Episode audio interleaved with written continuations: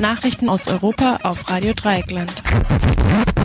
Die Fokus Europa Nachrichten am Freitag, den 4. Juni. Zunächst der Überblick.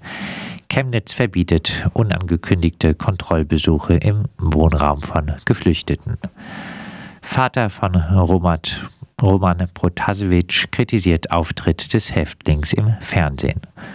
Opposition in Ruanda kritisiert geplante dänische Asylzentren im Ausland. Irakischer Präsident verurteilt die Zerstörung von Wäldern durch die Türkei. Grüne verkünden beim Spritpreis, was andere beschlossen haben und werden kritisiert. SPD und CDU lehnen eine Unterstützung Italiens durch Aufnahme von Bootsflüchtlingen ab. Und nun zu den Themen im Einzelnen. Chemnitz verbietet unangekündigte Kontrollbesuche im Wohnraum von Geflüchteten. Auf Antrag der Linkspartei hat der Stadtrat von Chemnitz am Mittwoch die Unterbringungssatzung der Stadt geändert. Wohnungsdurchsuchungen in Gewährleistungswohnungen und Gemeinschaftsunterkünften sind künftig untersagt. Der sächsische Flüchtlingsrat SFR zeigt sich in einer Pressemitteilung erfreut. Gerade der SFR hat immer wieder Beschwerden von Geflüchteten aus Chemnitz erhalten. MitarbeiterInnen des Sozialamts wurden plötzlich würden plötzlich in ihren privaten Wohnraum in Gewährleistungswohnungen wie Gemeinschaftsunterkünften eindringen. Über Jahre hinweg durften MitarbeiterInnen des Sozialamts Chemnitz ohne Ankündigung Kontrollbesuche in Gewährleistungswohnungen und Gemeinschaftsunterkünften von Geflüchteten durchführen. Ebenso lang hat der Flüchtlingsrat diese Methode als verfassungswidrig kritisiert. Denn der Artikel 13 des Grundgesetzes garantiert allen Menschen die Unverletzlichkeit der Wohnung. Der Stadtrat von Chemnitz zeigt sich damit deutlich fortschrittlicher als Grün-Schwarz in Baden-Württemberg. Hier kämpfen insbesondere die Freiburger Initiativen Leerwatch und Aktion Bleiberecht seit langem gegen die regelmäßigen Kontrollen der Zimmer der Bewohner innen, ohne dass das Innenministerium oder auch das grün geführte Regierungspräsidium Freiburg einlenken. Derzeit warten mehrere BewohnerInnen der Freiburger Erstaufnahmeeinrichtung auf eine Entscheidung des baden-württembergischen Verwaltungsgerichtshofs. Sie klagen gegen die rechtlich höchst fragwürdige Hausordnung, die ziemlich offensichtlich gegen das Grundrecht auf Unverletzlichkeit der Wohnung verstößt. Vater von Roman Protasevich kritisiert Auftritt des Häftlings im Fernsehen. Der Vater des inhaftierten Journalisten Roman Protasevich, Dimitri Protasevich, hat ein Video kritisiert, in dem sein Sohn unter anderem den weißrussischen Dauerpräsidenten Alexander Lukaschenko lobt. Ich kenne meinen Sohn sehr gut und ich glaube, dass er so etwas nie sagen würde, sagte Dimitri Protasevich der Nachrichtenagentur AFP. Sie haben ihn gebrochen und ihn gezwungen, das zu sagen, was nötig war. In dem vom staatlichen Fernsehen aufgezeichneten Video bekennt sich Roman Protasevich dazu, zu Protesten gegen Lukaschenko aufgerufen zu haben. Am Ende bricht er in Tränen aus und sagt, dass er irgendwann heiraten und Kinder haben wolle. Roman Protasevich wurde nach der erzwungenen Landung des Flugzeugs, mit dem er von Athen ins litauische Vilnius fliegen wollte, festgenommen.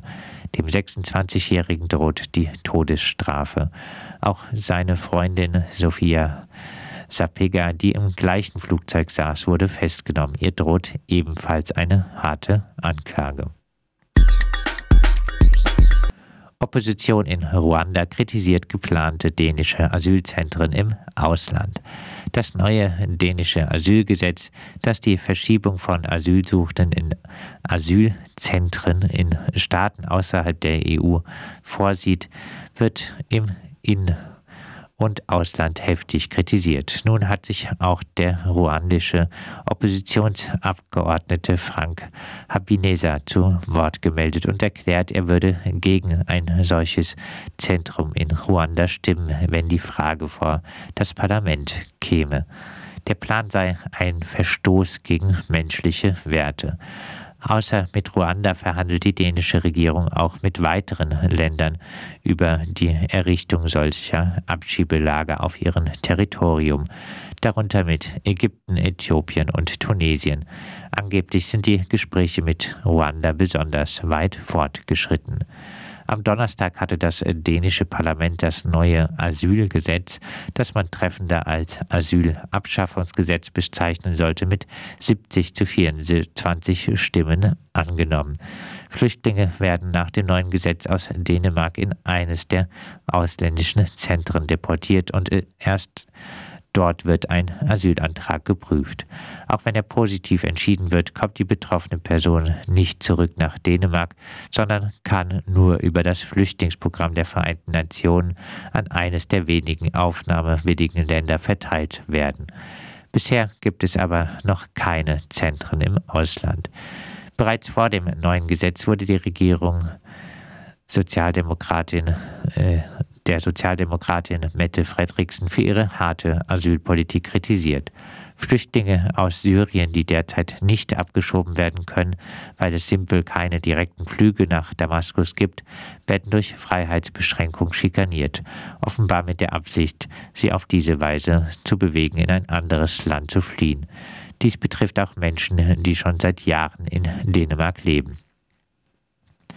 Mit ihrer Flüchtlingspolitik löst Mette Fredriksen ein Wahlversprechen ein, mit dem sie rechten Partei den Wind aus den Segeln genommen hat.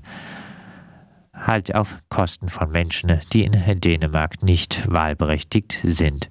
Der Vertreter für die nordischen Länder beim Hochkommissariat für Flüchtlinge der Vereinten Nationen sagte nach der Verabschiedung des neuen Asylgesetzes, dass er ein Dominoeffekt befürchte. Das heißt, dass bald auch andere Länder dem dänischen Modell folgen und Flüchtlinge grundsätzlich in Asylzentren außerhalb der EU deportieren könnten.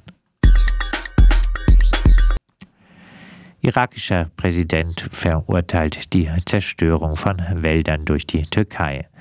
Der irakische Präsident Baham Sali hat das Abholzen von Wäldern durch eine Firma im Auftrag des türkischen Militärs hart kritisiert. Das Eindringen in das souveräne Gebiet des Irak, die Gewalt und die Vertreibung von Zivilisten aus ihren Häusern, das Abholzen von Wäldern, in Hirore, Batifa und in anderen Grenzregionen in der Region Kurdistan sind inhumane Praktiken und Umweltverbrechen, die man nicht einfach ignorieren sollte, schrieb Baham Sali auf Twitter. Baham Sali stammt selbst aus irakisch-Kurdistan. Seit Jahren greift das türkische Militär in den Nordirak ein und unterhält dort auch gegen den Willen der irakischen Regierung ständige Stützpunkte. Zurzeit führt die türkische Armee eine Offensive gegen die PKK durch. Die Abholzung der Wälder soll kurdischen Guerillas die Deckung nehmen und dient zugleich dem Straßenbau. Zugleich wird auch Holz abtransportiert und damit praktisch im Nachbarland gestohlen. Durch immer neue Staudämme am Euphrat und Tigris gefährdet die Türkei ohnehin die Wasserversorgung des Nachbarlandes. Grüne verkünden beim Spritpreis, was andere beschlossen haben und werden kritisiert. Nach der Äußerung von Annalena Baerbock, sie sei für eine schrittweise Erhöhung der Benzinpreise um 16 Cent pro Liter, hagelt es von Scholz bis Scheuer Kritik auf die Grünen. SPD-Kanzlerkandidat Olaf äh, Scholz lässt sich von der Bild-Zeitung so zitieren. Wer jetzt einfach immer weiter an der Spritpreisschraube dreht, der zeigt, wie egal ihm die Nöte der Bürgerinnen und Bürger sind. Die SPD-Vorsitzende Saskia Esken argumentiert nun damit, dass der Vorschlag der Grünen sogar umweltschädlich sei. Dem Redaktionsnetzwerk Deutschland sagte Esken, wer jetzt wie Annalena Baerbock oder auch Andreas Jung von der CDU an der Spritpreisschraube drehen will, jagt gerade denen ein Schrecken ein, die auf ihr Auto angewiesen sind und die mit einem schmalen Budget haushalten müssen.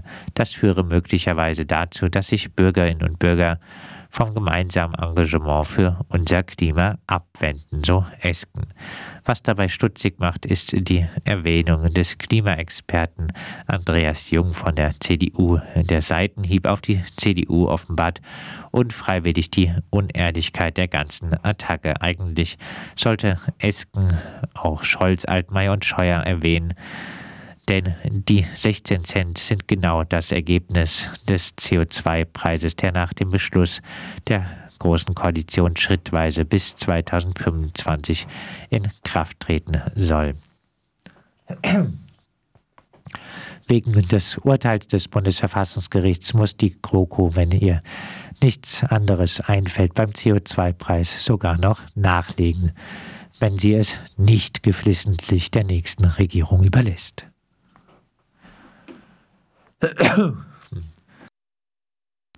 Dass da auch ein sozialer Ausgleich über den Strompreis vorgesehen war, haben Scholz und Co. der Bildzeitung und anderen Medien ebenfalls nicht verraten. Baerbock kann man im Grunde nur deshalb kritisieren, weil sie nichts Neues sagt.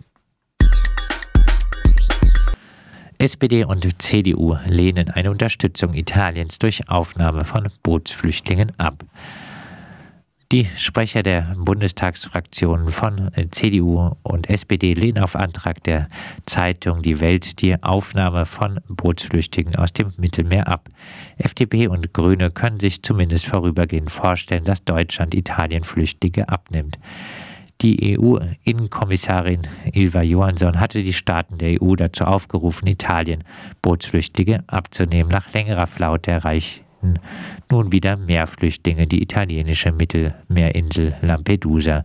Die Sprecher der CDU-Fraktion Thorsten Frei und der SPD-Fraktion Lars Castellucci sehen jedoch derzeit keinen Bedarf für eine Unterstützung Italiens. Nach Angaben der UNO starben in, in, diesem Jahr bis Mitte Mai etwa 500 Flüchtlinge bei dem Versuch, das Mittelmeer zu überqueren. Fokus Europa. Nachrichten aus Europa auf Radio Dreieckland.